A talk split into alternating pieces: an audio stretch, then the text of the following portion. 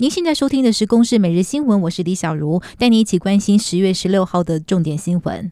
新冠肺炎疫情影响全球，造成今年民众施打流感疫苗相当踊跃，但因为疫苗有限，也出现了状况。日前，高雄有民众因为打不到疫苗，拿里长当出气筒；而基隆有诊所拒绝让非基隆出生的幼童施打。嘉义市则是以涉及本地的市民优先施打，确保有一定比例的市民能够接种疫苗。机关署今天下午也紧急宣布，暂缓五十到六十四岁无高风险慢性病的成人施打疫苗。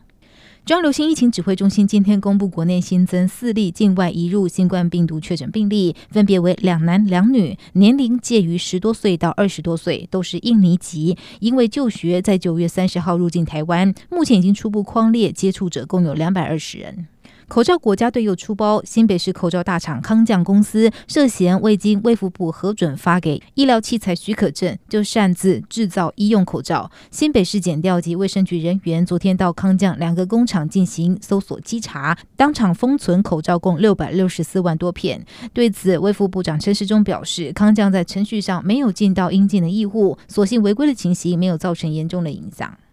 因应干旱拉警报，农委会宣布，从今天十六号起，桃园、新竹、苗栗约一点九万公顷的农地全面停灌。农委会也公布停灌的稻作每公顷补偿十四万元。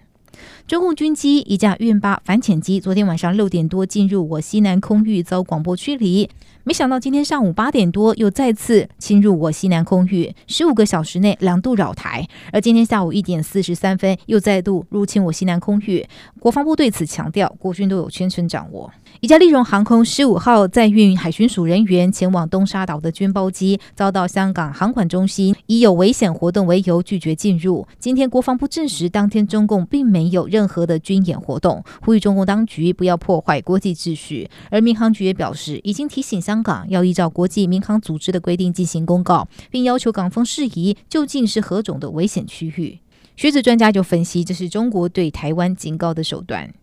由香港律师黄国同发起，让流亡的香港年轻人在台湾工作的餐厅保护伞，今天中午遭到一名持装满鸡粪水桶的男子闯入，直接泼洒在柜台。北市大安警分局据报之后，已经调阅监视器追查嫌犯。以上由公视新闻制作，谢谢您的收听。